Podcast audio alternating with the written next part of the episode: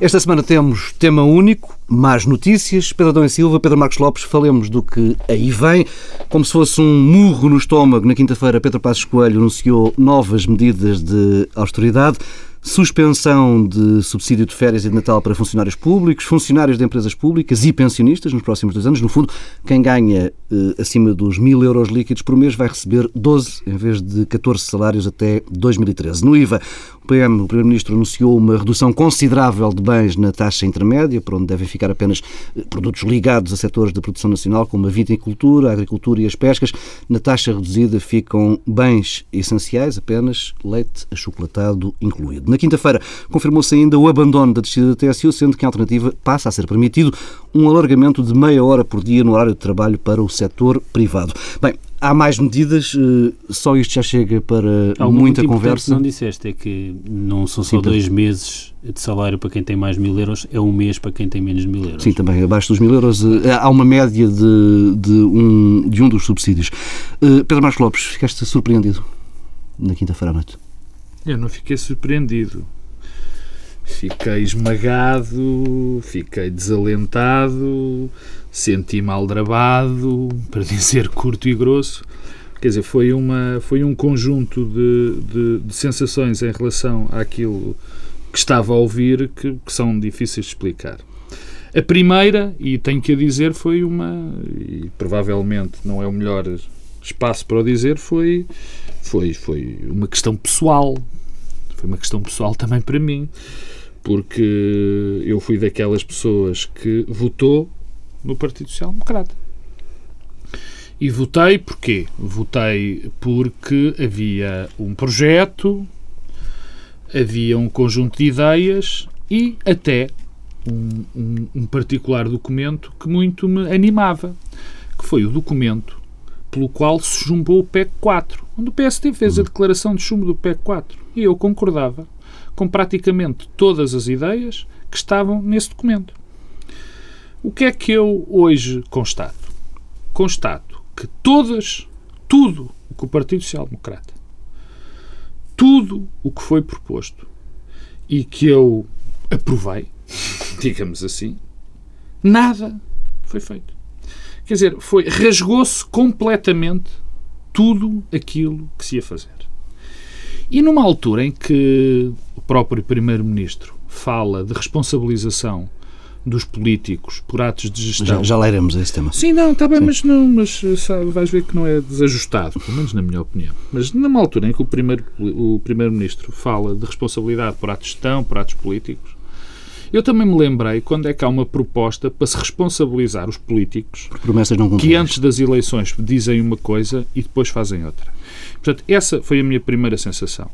A segunda uh, é o, o, uma coisa extraordinariamente simples. Eu acho que foi descoberto o caminho ou foi anunciado o caminho para uma destruição completa, completa da nossa economia, para um inevitável, uma inevitável condução deste país para a mesma situação que, que está a Grécia, uhum. para um aumento desenfreado do desemprego, para a falência de muitas e muitas e muitas empresas, para a condução para a pobreza de uma franja muito importante da população. Eu relembro que nós já temos cerca de 20% de pessoas consideradas pobres, e, e considerar uhum. pobre em Portugal é um conceito muito alargado, digamos assim, mas que vão existir muito mais pessoas que acontecem. E último, e com isto termino, e com isto termino, uma coisa extraordinariamente, uh, uh, extraordinariamente simples. Uh, Bom, mas então, eu concluo depois. Tenho aqui o Pedro já nervoso. Já está teclando. Já está Pedro, teclando. Pedro da Silva, não foste ao engano, certamente, tal como o Pedro Marcos não, Lopes. Nunca, mas... nunca tive ilusões. Nunca tive ilusões, começando por essa parte, que é. Nunca tive ilusões da mentira e da mitificação que foi todo o discurso político do Sr. Primeiro-Ministro. Um, eu continuo a ter uma enorme dúvida. Esse eh, era uma mentira consciente, ou seja, estamos uh, perante. Uh, uma espécie de mentiroso em, em grossista, um, ou, um, pelo contrário, era uma total impreparação uh, para o cargo. Provavelmente é um bocado das duas coisas. Um, convém recordar uh, que não é só a sucessão de declarações que são penosas hoje recuperar do Dr. Passos Coelho, uh, é também aquilo que nos era dito que estavam preparados Uh, conheciam tudo, os dossiês todos, uhum. e portanto estes senhores ou são completamente incompetentes ou completamente mentirosos, provavelmente uma mistura das duas coisas. Isto é gravíssimo, quer dizer, o que se passou uh, anteontem uh, e aquilo que se passará no princípio da semana, quando for conhecido o Orçamento de Estado, nós não conhecemos o Orçamento de Estado, não conhecemos o cenário macroeconómico, não conhecemos uma série de medidas fiscais, é, desde que eu tenho memória, se calhar sou excessivamente jovem, Nunca se é excessivamente tenho... jovem. Não, para este efeito, desde que eu tenho memória, isto é a coisa mais grave que se passou uh, na política portuguesa e na vida económica e social portuguesa. Um, eu não sei exatamente como classificar alguém que alicerçou a sua campanha política na ideia de verdade que depois rapidamente faz isto. Porque esta questão tem uma outra dimensão eh, o Primeiro-Ministro não pode invocar desconhecimento. Nunca ninguém foi candidato a Primeiro-Ministro com tanto acesso eh, às contas públicas, à execução orçamental como este. Houve um programa de ajustamento que foi desenhado, na prática, desenhado, envolvendo o PSD. O PSD, eh, com a Troika cá, com a Comissão Europeia, portanto, havia aqui uma, um nível de transparência que não vale a pena agora encontrar estas desculpas. E isso é o lado político, é, vai ser dramático, porque fragiliza o Primeiro-Ministro de modo irremediável retira-lhe uma força política. Se havia algum laço de confiança entre eleitores e. Não vejo como é que possa haver laço de confiança. Desapareceu agora, não é? Não, não, não pode haver. Eh, acho que há um problema de político, mas também um problema de distância social. Se cá mais à frente, quando falarmos do debate parlamentar, há uma coisa que uhum. Jerónimo de Souza disse e que eu acho que é das frases, sou, sou muito sincero, é das frases que ouvi ditas no Parlamento nos últimos anos eh, mais eh, marcantes, a meu ver. Que é já agora? o senhor não sabe o que é a vida. E é uma frase muito perigosa e que eu, olhando para aquele Parlamento, eh, parece-me que ninguém naquele Parlamento tem autoridade para dizer uma frase daquelas para além de Jerónimo Sousa. Eu, eu sou totalmente crítico do papel eh, do PC na vida política portuguesa, eh, acho que é, um, é prejudicial, é um obstáculo à governabilidade à esquerda, tem, é um partido eh, que tem uma complacência com o autoritarismo que eu acho inaceitável, mas tem uma coisa, eh, e Jerónimo Sousa em particular tem que mais ninguém tem na vida política portuguesa. É uma autoridade para falar do que é uma experiência de vida uhum. dura e marcante. Um, e eh, na política portuguesa, isso não é apenas dois com Passos Coelho, mas já vem dos governos anteriores, há uma espécie de distância uh, social e deslumbramento um, quase com uma modernidade que o país não conhece e não tem, eh, que eh, vai vir tão à tona nos próximos anos. A frase, o senhor não sabe o que é a vida, eh, que é uma frase que não se aplica a nenhum de nós que comenta na, na comunicação social, hum. que é jornalista, que é deputado, não se aplica a ninguém mas há muita gente que tem uma vida completamente diferente e que vai ter uma vida muito difícil no Oravante. E o Primeiro-Ministro, como muitos dos dos que o acompanham, eh, movidos uns pelo eh, pela politiquice mais eh, desbragada, outros por presos a uma teoria e a uma, um voluntarismo ideológico também sem quartel, não sabem de facto o que vai ser a vida das pessoas. E desse ponto de vista, e termino com esta, esta primeira intervenção, há uma coisa que para mim parece claro: é que este governo andou aqui nos últimos meses a fazer tudo para diferenciar Portugal da Grécia. E paradoxalmente, o que apresenta é um orçamento de Estado que tem uma consequência, que nós já somos a Grécia. Ou seja, é sem a pressão, a espiral, sem a pressão de o ser, o é? descalabro económico e social que se vive nas ruas de Atenas começou a ser provocado, em importante medida, com as diferenças que há em situação grega e nossa, com eh, esta lógica de eh, espiral eh, recessiva e de austeridade por cima da austeridade. Isto é uma coisa completamente eh, estúpida e que vai fazer colapsar a economia portuguesa e que vai ter um efeito recessivo muito para além daquele que estava previsto e enunciado. E isso é o pior dos contributos para resolver o problema da dívida e do déficit. Pedro Marcos Lopes, é inevitável que a austeridade caia sempre em cima dos mesmos? Não havia aqui outros, outros caminhos. Por exemplo, não se podia ter reduzido um dos subsídios a toda a gente, em vez de reduzir apenas aos funcionários públicos. Oh, Paulo Tavares, eu posso ir, eu posso analisar uh, ponto a ponto, e provavelmente vamos fazê-lo, cada uma das medidas e, e, e, se poderiam, e se poderiam existir medidas alternativas ou não. E vou fazê-lo. Mas antes disso, há o problema global, há o problema político global. E o problema político global que aqui, que aqui nós uh, enfrentamos tem a ver com isto. Quer dizer, alguém acredita. Porque neste momento, alguém acredita, e refraseio, alguém acredita que este caminho nos pode levar à recuperação económica. Eu ia colocar-te essa questão mais à frente. Será que o problema... temos alguma garantia neste momento não, que isto tenha um final feliz? Não, não, tem, não, não, temos. Temos temos uma garantia que não vai ter um final feliz. Temos uma garantia que não vai ter um final feliz. Mas a minha questão é esta. Neste momento, parece que só o Governo, e não estou convencido que toda a gente no Governo acredite nisto, mais ou menos, se quiseres, não acredito sequer que dentro do PSD sobretudo dentro do PSD, haja a maioria das pessoas dentro do PSD concorde com esta via. E, portanto, pá, três ou quatro deslumbrados, onde eu incluo, como é evidente, o seu Primeiro-Ministro, que acreditam que destruindo isto tudo, vamos reconstruir. Quer dizer, uma espécie de uma destruição criativa, quer dizer, que, que não vai conduzir a lado nenhum. Portanto, este é o primeiro, é o primeiro grande cenário. Ou, ou seja, quer dizer, nós queremos, se nesta altura se nesta altura já temos pessoas como a Manuela Ferreira Leite, que não é suspeita de não gostar de políticas de austeridade, uhum. convenhamos. Se temos a própria doutora Ferreira Leite, se temos o, o professor Cavaco Silva, que já vamos falar em frente, que fez um discurso, na minha opinião, enfim, negligentemente tardio, mas brilhante, em Florença, na última terça-feira.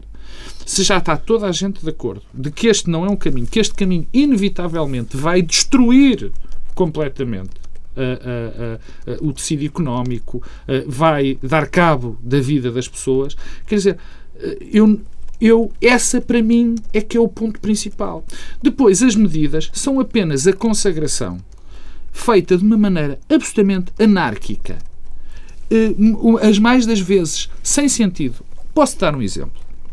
Já queres fazer, falar das medidas. Não, há a, a questão dos 30, dos, das 30, dos 30 minutos cada trabalhador agora vai ter de trabalhar em termos diários, sem compensação. Acrescentar meia hora de trabalho numa economia que é pouco competitiva como a nossa não, tem é, alguma diferença? Não, é, não é claro que, bem, isso, enfim, isso é discutível. A questão que se põe é esta. Em alturas destas de crise profunda, nós temos que pôr as várias coisas nos pratos da balança. E o que eu sei, eu julgo saber, é que o maior problema, ou um dos grandes problemas, já não se pode falar do maior problema, que são todos, mas vamos ter um enorme problema, que vai ser o aumento do desemprego. Aqui estas medidas, inevitável, estas medidas inevitavelmente vão gerar maior desemprego. Se há menos procura, se, é evidente que vai haver. Eu ah, abstenho. É medida, não é aos 30 minutos. Não, não, abstenho. Não, não. E os 30 minutos é uma medida que vai criar, direto, essa sim, diretamente, mais desemprego. E porquê é que o vai criar? Porque quando se pesam, e, e, volto ao tema, quando se pesam o, quais são as prioridades, nós temos aqui ou melhorar a produtividade, ou, que é um rácio, é? ou combater o desemprego. Desta maneira optou-se exatamente por aquilo que não se devia optar politicamente nesta altura, que é aumentar o desemprego. Porque, como é evidente, se, o, se, se as empresas podem ter um trabalhador a trabalhar mais meia hora, se tiverem oito trabalhadores ou 16 trabalhadores, 16 trabalhadores fazem um turno já não é? Hum. Já não é preciso contratar outra pessoa. Portanto, isto são contas de simples merceeiro. E o maior desaforo, na minha opinião, é por isso que eu muitas vezes penso que o Primeiro-Ministro, enfim, não sei o que é que se passou, consegue dizer que isto é uma medida de incentivo ao desenvolvimento económico, à economia. Não, quer dizer, quer dizer isto, deixa-me só acabar. Eu acho isto um desaforo. Portanto, as várias medidas já lá vamos. Agora, o problema é o conceito geral que aqui está posto. Quer dizer, e depois, deixa, oh Pedro, desculpa lá, é só para, para terminar. Isto ainda para mais, em termos políticos, é um desvirtuar completo do que é a história do Partido Social Democrata. Do que têm sido as preocupações, não recentes, mas antigas, do PSD. Não é uma política de direita nenhuma, é apenas uma política disparatada deslumbrada, que não vai a lado rigorosamente nenhum, que não seja a catástrofe. Pedro Dom Silva, a Comissão Europeia recomendou uh, hoje. Eu também gostava que... de falar disto a meia hora, se calhar mais à frente. Porque... Não, mas podes falar da meia hora então e já iremos à austeridade não, inteligente. A meia hora é um pouco eh, uma medida para inglês ver. Hum. Seja, tem aquelas medidas que não terá eh, grande efeito. Eh, mas, eh, desde logo, eh, tem, trabalhar mais horas não tem nenhum efeito sobre a produtividade. Ou seja, a produtividade tem a ver com a hora trabalhada. O que é que isto faz? Reduz os custos unitários de trabalho. Uhum. Os custos unitários de trabalho é um problema que nós alegadamente temos mas que, eh, apesar de ser eh, dito muitas vezes, é uma daquelas mentiras que, lá por ser muitas vezes repetida, não passa a ser verdade. Houve durante muito tempo um problema estatístico, já foi resolvido e, portanto, nós não temos um crescimento dos custos unitários de trabalho eh, muito superior àquele que a Alemanha tem, que é aquilo que, eh, basicamente eh, nós dizemos. O que é que isto tem a ver com o problema da economia portuguesa? Nós temos um problema de baixa produtividade porque temos muita gente em empregos com escassíssima produtividade. Uhum. E o que precisamos é de mudar as pessoas que trabalham nesses setores para outros. Ora, o que nós estamos a fazer é incentivar o trabalho nos setores de mais baixa produtividade. Portanto, isto tem um efeito perverso sobre eh, a economia. E isso é mais preocupante do que o efeito eh, sobre eh, o emprego. E, portanto, nós continuaremos a ter aumentos dos horários de trabalho em setores pouco qualificados, com baixa produtividade, que é eh, o nosso eh, problema. E, portanto, nada daí eh, virá de particularmente bom, mas isto faz parte, a meu ver, de uma narrativa que eh, este governo tem e que Passos Coelho parecia que não ia ter, que é, é uma espécie de homilia moralista também. Ou seja, os portugueses trabalham pouco.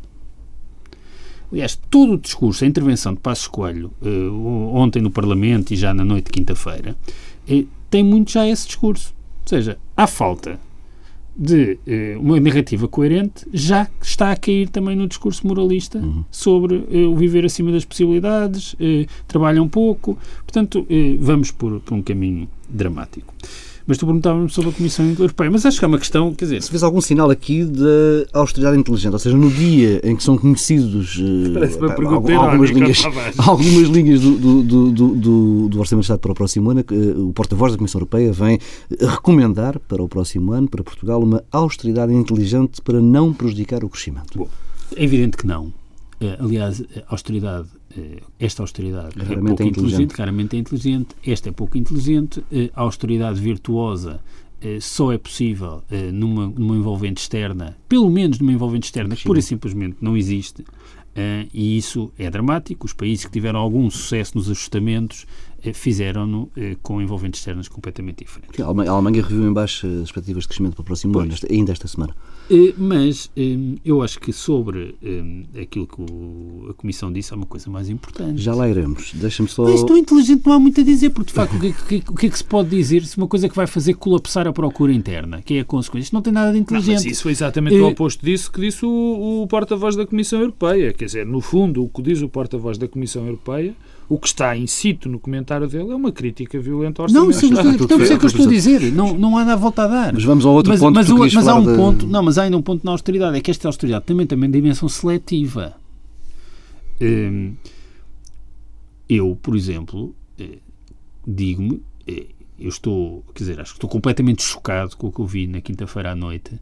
Hum, acho que isto é imperdoável mas eh, coisas como, no mesmo momento em que se apresenta isso, os contratos de associação com as escolas privadas Sim, aumenta o valor e diminui a dimensão das turmas, não brinquemos.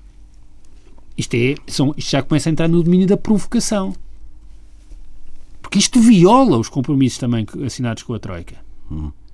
E, faz, e, fa, e mostra que, que, que os atos de terrorismo político que ocorreram durante a campanha eleitoral compensam. Há faturas a ser pagas. Há faturas a ser pagas. Uhum. E, portanto, eh, o que está a ser criado é um contexto para eh, uma, um descontentamento social e político como não há memória nem há tradição já vamos ao, ao e, são e são brincadeiras como já, essa. Já vamos ao descontentamento. Agora, esse tal outro ponto das palavras do porta-voz da Comissão Europeia hoje. Pedro Passos Coelho disse ontem na, na Assembleia da República que o Orçamento de Estado é dele as medidas são dele, mas o déficit não. António José Seguro eh, duvidou logo a seguir das estimativas do déficit apresentadas pelo Governo e, e o Primeiro-Ministro promete apurar quem esteve na origem do desvio colossal, eh, parceria pública ou privada por parceria pública ou privada, contrato por contrato, departamento por departamento. Eh, fica essa promessa de uma investigação do lado do Governo e ainda foi, ontem... Foi o momento em que Passos Coelho julgou que era Winston Churchill, não é? Mas não é propriamente a mesma coisa, portanto... Ainda esse ontem... estilo do Primeiro-Ministro vai-lhe sair também tão caro.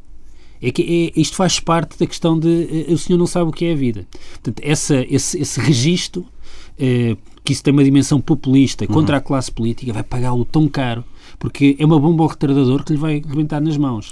como muitas outras que já lhes estão arrebentando as mãos. Mas deixa-me deixa uh, finalizar. Uh, ainda ontem a Comissão Europeia atribuiu à Madeira e ao contexto recessivo dos mercados europeus a origem do desvio orçamental deste ano em Portugal.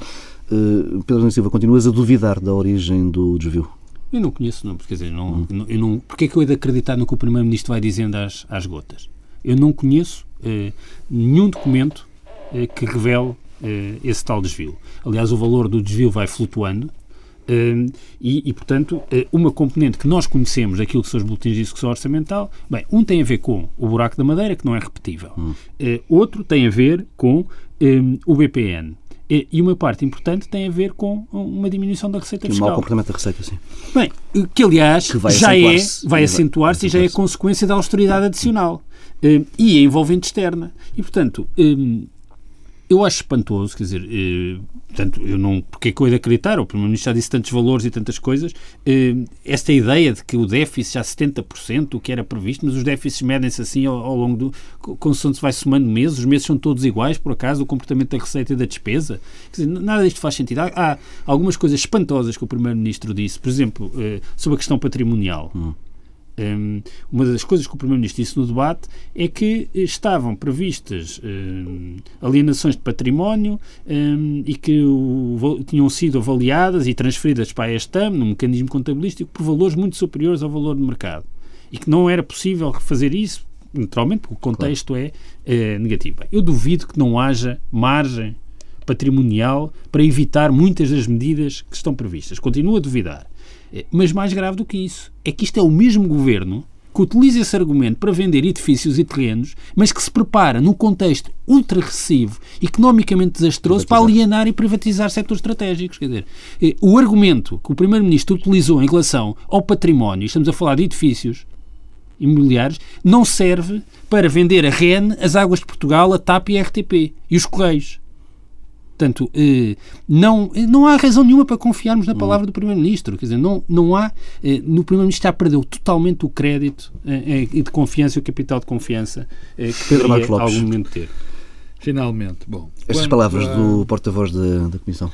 Não, eu acho, eu antes uh, uh, enquadra-se naquilo que, que, eu, que eu ia dizer, o que, o que disse o porta-voz da Comissão. Eu eu ainda não sei os números do, do, da execução orçamental, não sei o de que é que fala o Primeiro-Ministro quando fala de buracos, não sei de que é que fala o Primeiro-Ministro quando fala de desvios, não sei.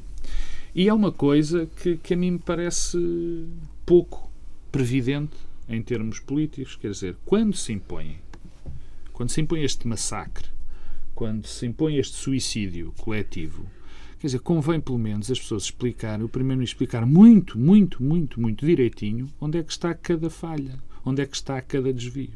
Até hoje nós não sabemos onde é que é o desvio. Ele diz, e o Pedro Adão e Silva, enfim, nisso tem razão, já nos disse N números. Mas vamos, uh, uh, uh, e portanto, e, esta, e este porta-voz vem de facto desdizer em poucas horas o que o Primeiro-Ministro disse. Uhum. Quer dizer, porque o que este senhor vem dizer é que não há desvios, eh, os desvios que existem são provocados por uma quebra da receita, algo que nós já sabíamos e, e que vai madeira. piorar, e pela madeira. E pelo contexto internacional. E pelo contexto internacional, que é, que é evidente. Não é? Bom. é evidente, mas é a coisa mais, mais importante. Claro, porque vai impedir, vai impedir uma das, das coisas eh, que, que era fundamental que não As corressem bem, que é nas exportações. Mas, mas, mas eu, não, não é só por isso que é mais importante. Mas, mas, mas, mas há aqui uma coisa que para mim parece relevante e que isso é que. Vamos imaginar, eu vou dar de barato não, não sou um homem tão pouca fé como o Pedro Adão e Silva, vou-me dar de barato que esses desvios existem. Que isto, de facto, houve brutais desvios colossais. Que, de facto, há coisas que não, que não era possível terem acontecido. Mas então, que é, então, qual é a solução? A solução é destruir porque há esses buracos. Quer dizer, quantas vezes é preciso o, Primeiro-Ministro ouvir eh, que o que se está a passar neste momento em termos na Europa. Quer dizer, quantas vezes é preciso ele ser informado, mais uma vez o repito, pela doutora Ferreira Leite e pelo, pelo presidente Cavaco Silva daquilo que se está a passar? Quer dizer, o primeiro-ministro acha que esses desequilíbrios, mesmo que existam, este, esse, estes cortes brutais, mesmo que existam, podem solucionar num ou dois anos? Isso é impensável. Isso é impensável. E depois há outra coisa. Isto também tem a ver com, com, com o quadro todo. Nós sabemos que existiram desmandos brutais na gestão das empresas públicas. Nós sabemos que temos que, que, que existiram demasiado, que a nossa situação de endividamento é, é, é brutal. Nós sabemos que, que, se foi muito para além daquilo que provavelmente se poderia, se poderia dar uhum. em termos de prestações sociais. Tudo bem, aceitamos tudo isso. Mas agora vai ser num ano ou dois que vamos repor toda uma situação que foi criada durante décadas, durante anos e anos, num ou dois anos. O que isto acontece, e repito, é destruir tudo. Destruir tudo por quem pensa, mesmo que existissem esses buracos todos. Mesmo que existissem esses buracos todos. E, aliás, e depois, com a história dos acordos da Troika, de cumprir os acordos da Troika, então e a questão da TSU? Então, tudo era para cumprir, menos a TSU. Mas em que é que ficamos? era uma coisa fundamental. Desapareceu, interessante, do mapa. Tudo estudado, uma Pedro, coisa fundamental. A questão, a questão, da, a questão da Europa, de... sabemos que durante a campanha esteve completamente ausente do discurso Sim. do PSD, regressou depois já com passos primeiro-ministro. Na quinta-feira, na declaração ao país em que foram anunciadas estas medidas, Pedro Passos Coelho colocou todo, uh, toda a culpa do lado do anterior governo, nunca tocou na, na Europa, é a culpa que, externa. que Passos Coelho colocou do lado do anterior governo Hum, será um fato que lhe eh, servirá à medida daqui a um ano. Um, e porquê? Antes da, da, questão internacional, e o que é que eu acho mais importante na questão internacional? Vocês os dois uh, estão aqui para confirmar e testemunhar que uh, quando se andou a discutir o Orçamento de Estado de 2011 e o leite achocolatado e os, os, benefícios fiscais e o PSD com os consumos intermédios e que depois já dos cortes propostos o PSD queria mais cortes por cima dos cortes, eu disse sempre que era um exercício orçamental quase impossível. Ou seja, aquele orçamento Sim, não era para não cumprir. Era para cumprir. e o que é que os partidos andaram entretidos a fazer? Por pressão do PSD, era sempre a somar cortes aos cortes aos cortes, como se aquilo fosse possível. E há uma parte importante que é não é, não é possível fazer estes cortes eh, tão significativos, eles nunca aconteceram e muito menos num contexto em que não há nenhum fator que sirva para alavancar e para acomodar e para almofadar estes cortes. Portanto, eh, há uma parte que teria sempre de correr mal. Um, e mesmo assim isto manteve aqui algum equilíbrio entre a receita e a despesa, no comportamento da receita. Um, o que é que é a dimensão mais importante internacional? Nós assinámos um memorando de entendimento tinha um conjunto de pressupostos que eu posso considerar estúpidos. Um, e, portanto, a estupidez uh, tornar-se-á uma variável estrutural. Uh, e que uh, um dia vamos todos esbarrar com a estupidez e então já não há falta a dar. Mas havia uma série de pressupostos quanto à envolvente económica e às variáveis externas. O que é que aconteceu nos últimos meses? Degradaram-se todas. Sim efeito de contágio, eh, descidas de ratings de, de, outras, eh, de, de outros países, eh, degradação eh, das eh, projeções económicas para as economias mais desenvolvidas, tudo isso aconteceu. O que é que eu esperaria de um governo que tivesse um mínimo de preocupação, eh, desde logo com garantir soberania? É? aquilo que a doutora Ferreira disse esta semana. o que nós nos devíamos estar a bater era por aquilo que a Grécia de facto já teve.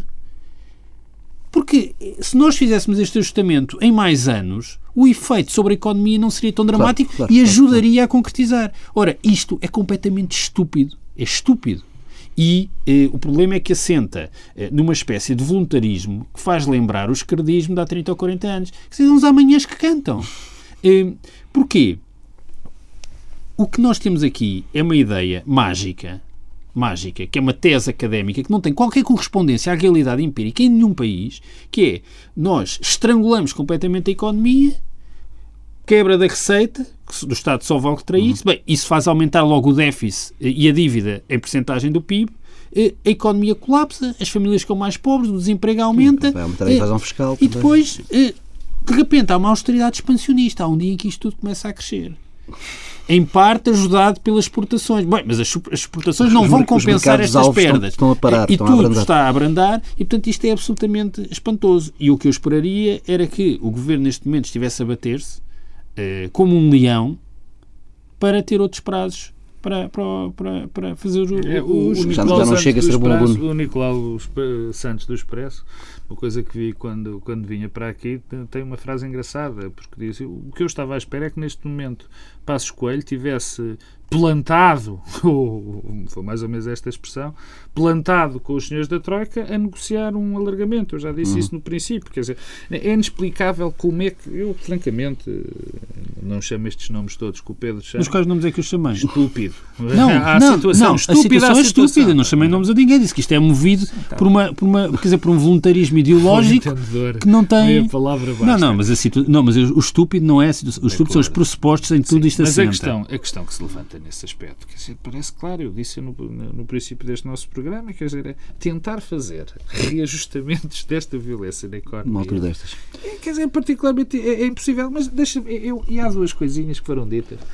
Uh, infelizmente, felizmente não vi todos os comentários de, depois do discurso que, de quinta-feira, mas vi alguns.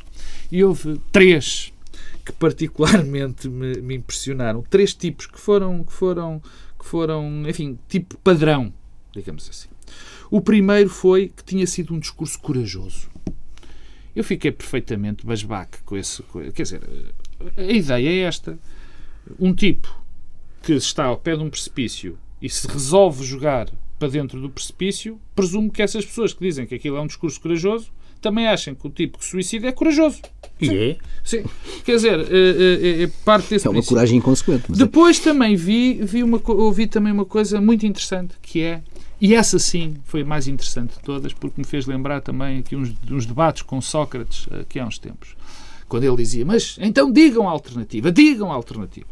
E eu vi vários colegas nossos de profissão, comentadores, dizer: bom, isto realmente é dramático, isto realmente destrói a economia, isto realmente gera desemprego, isto vai levar a muitas falências, mas não há outro caminho. Bom, também me parece um raciocínio absolutamente extraordinário. Ou seja, eh, é perguntar às pessoas: olha, eh, você prefere suicidar com uma faca ou com uma pistola? É porque não há outro caminho. Portanto, você suicida-se já. Isto não faz sentido, porque claramente há outro caminho.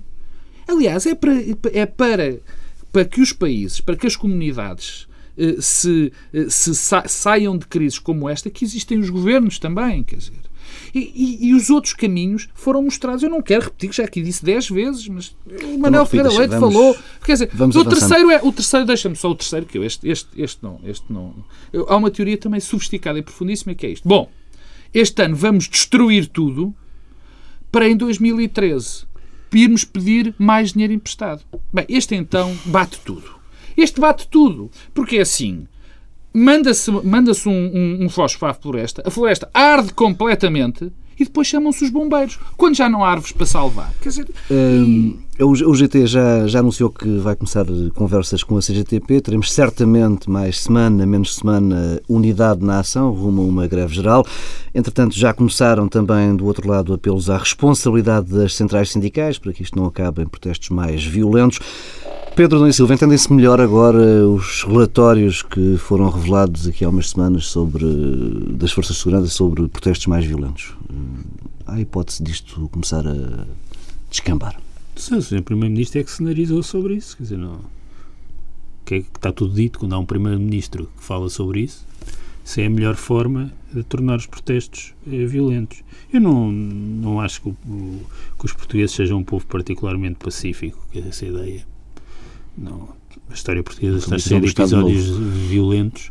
Uh, o que nós temos é uma institucionalização, uma institucionalização do conflito que outros países não têm, que a Grécia não tem, que passa pelo papel do PC no movimento sindical e também no Parlamento. Uhum. Um, e, portanto, essa é a vantagem, não tem a ver com a natureza do português. E se essas válvulas de escape decidirem... Isso, esse, esse género de explicação. Há um livro muito interessante não. que saiu agora, curiosamente, sobre este tipo de conflitos e conflitos da rua, que eu, eu eh, peço desculpa por não me lembrar, no próximo, no próximo no meu TAC fala disso. Mas uh, a verdade é esta, nos últimos 30 anos, devido ao que o Pedro Adão Silva acabou de dizer, não têm existido esses movimentos. Mas se nós recuarmos um bocadinho... Uhum. para o século XIX e princípios do século XX, ai, nós tivemos conflitos. E para 75, quer dizer, nós tivemos Exato. um conflito. Mas, mas, mas há uma coisa que é que convém eh, as pessoas terem presente. Um, os, isto quase que generalizaria. Os povos, em, em, geral, não se movem por um particular amor às liberdades. Uhum. Não me parece que o que tenha uh, cimentado o contrato social que está na base dos Estados democráticos sejam as liberdades, as garantias e o Estado de Direito. Um, pelo contrário. São das coisas mais materiais. Uh, são das coisas mais frágeis. Isso é o maior perigo que nós E um, o que materializa a legitimidade dos sistemas democráticos tem muito a ver com o bem-estar, com a distribuição da riqueza, e, portanto, não se conhecem eh, trajetórias eh, de ajustamento económico e social como estas sem consequências políticas uhum. e consequências que passam pela deslegitimação do sistema político, partidário, eh, dos governos e do ponto de vista das liberdades, normalmente nestes contextos temos aquilo que já temos vários afloramentos em Portugal, que é a inversão do ônus da prova, uhum. fim da presunção de inocência, todas essas coisas que são alicerces e garantias do bom funcionamento de uma sociedade decente. Um, e, portanto, o que eu temo é que tudo isso se degrade em Portugal. Eh, aliás, já há muitos afloramentos e sinais de que isso já está a acontecer. Eh, e isto eh, só o pode fazer. Portanto, eu não vejo como é que hum, como é que é em Portugal, que evidentemente com contornos diferentes, porque há diferenças, mas isto só pode gerar enorme descontentamento e mobilização social nas ruas. E o que vai acontecer é que muita da gente que não estava disponível para isso até há pouco tempo, vai sair à rua. Vai sair à rua. É uma inevitabilidade, quer dizer, não, não há volta a dar. Eu não vejo como é que isso não possa acontecer. Não vejo que cimento é que há, que cimento político é que há para, eh, deste governo com, com estes protagonistas, eh, para eh, ter as pessoas dentro. E, por isso, quer dizer, o papel do PS nisto tudo, achar que vão alargando ao PS, mas porquê? Quer dizer, o que é que que é que o PS soma do ponto de vista eh, da, do descontentamento que agora há? Quer dizer, haverá alguma capacidade de capitalizar? Uhum. Um, é para o governo ser a três, o PS estar mais. O PS viabilizar ou não o Orçamento de Estado? Viabilizar, aliás, é um verbo completamente desadequado, não há nada para Acho viabilizar. Que, que o PS devia votar contra? Primeiro, eh, é uma questão de votar, agora, porque não é de viabilizar. Claro, o orçamento já está. Não, claro, não, mas fala sempre da viabilização. Eh, eu. Hum, parece-me que eh, este orçamento, aquilo que já se conhecemos, não vejo porque é que o PS deva, deva se abster. Sinceramente, não vejo nenhum motivo para isso. E não, considero, não compreendo também a razão eh, que se baseia eh, numa espécie de acordo tácito eh, de garantir as condições de governabilidade, uhum. em que agora o PS eh, viabiliza no sentido de se abstém, para depois um dia, quando estiver no poder, o PSD fazer o mesmo. Há uma relação sentido. assimétrica, porque o PSD não precisa do PS para, para viabilizar este orçamento e o PS precisará.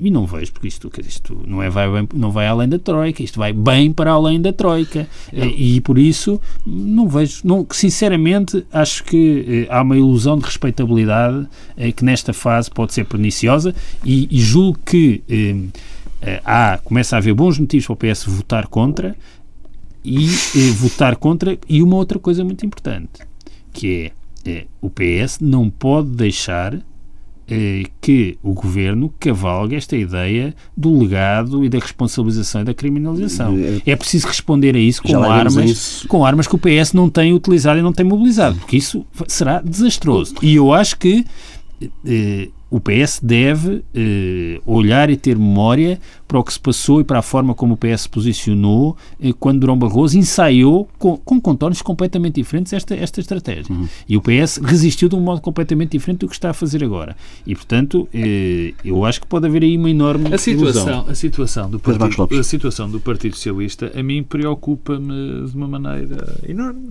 porque, por isto.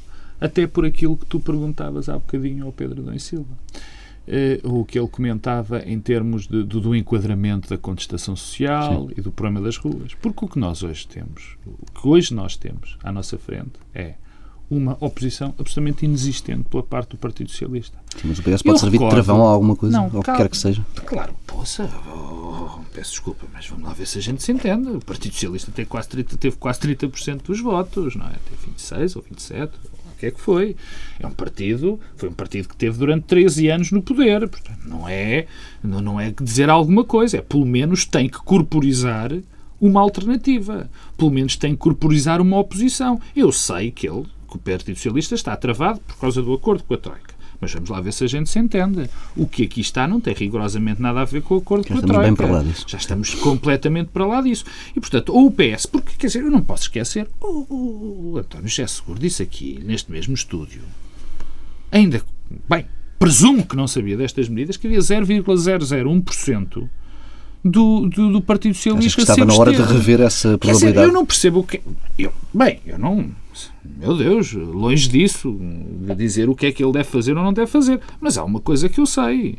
Nós precisamos de uma oposição forte, porque nós neste momento temos o PC com o CGTP. O Bloco de Esquerda, que desapareceu, está perdido em parte incerta, agora estes resultados da Madeira, eh, em parte, não explica tudo, longe disso, mas também explica bem o caminho por onde o Bloco de Esquerda se meteu meteu-se no caminho sem, sem, sem retorno, na minha, uhum. na minha opinião. E, portanto, nós precisamos de um Partido Socialista que faça um contraponto que faça um contraponto e um contraponto claro. Porque, porque senão isto cai-se num, num, num, num, num, cenário que pode ser absolutamente dramático, que é só termos contestação na rua, só enquadrada por um determinado partido e por uma determinada central sindical, o PS mais ou menos envolvido na governação e, e, nestes apoios, quer dizer, e, e, onde é que isto, e onde é que isto para? Quer dizer, é preciso uma, um, uma oposição forte, clara e, que, e que, saiba para onde vai. Eu, eu, eu, eu francamente, deixa-me só acabar. Eu dizia que ia não dar opinião sobre aquilo que o PS deve fazer, mas enfim, eh, vou, vou arriscar. Se o PS acha que as pessoas, que este caminho é o certo, acho que se deve abster. Exato. Deixa-me só mudar de assunto. E levar antigos governantes à justiça? A questão regressou esta, esta semana. eu comecei por isto, eu comecei hum. por, por falar.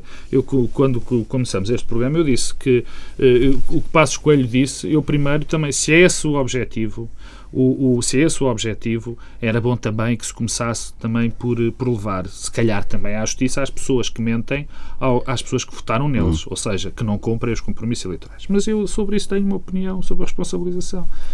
Isto não quer dizer nada. Isto é uma bandeira política, isto é uma maneira de justificar medidas que se querem tomar. Isso a mim incomoda-me.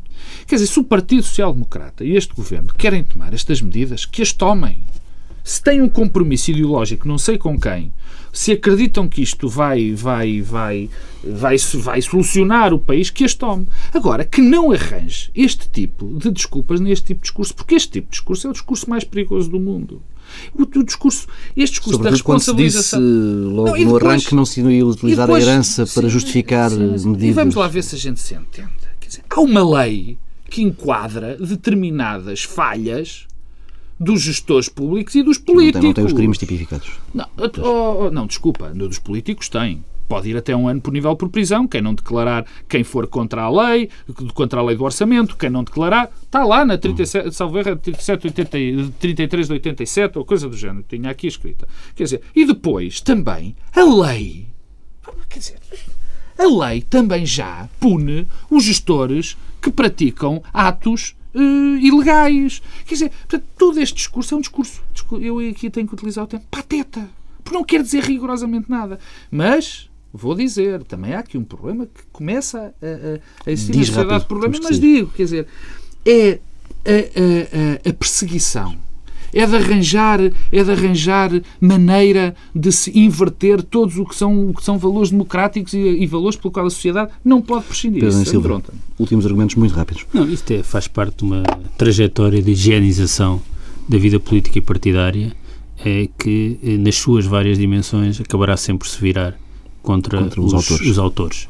Eh, e, portanto, o Sr. Primeiro-Ministro eh, fará este discurso daqui a um ano, quando o seu quando o seu orçamento para 2012 estiver a, a derrapar por força de uma uh, desaceleração brutal uh, da receita, vai-lhe ser tirada à cara aquilo que disse hoje. e, portanto, no fundo, temos os protagonistas políticos também adequados ao momento trágico que vivemos.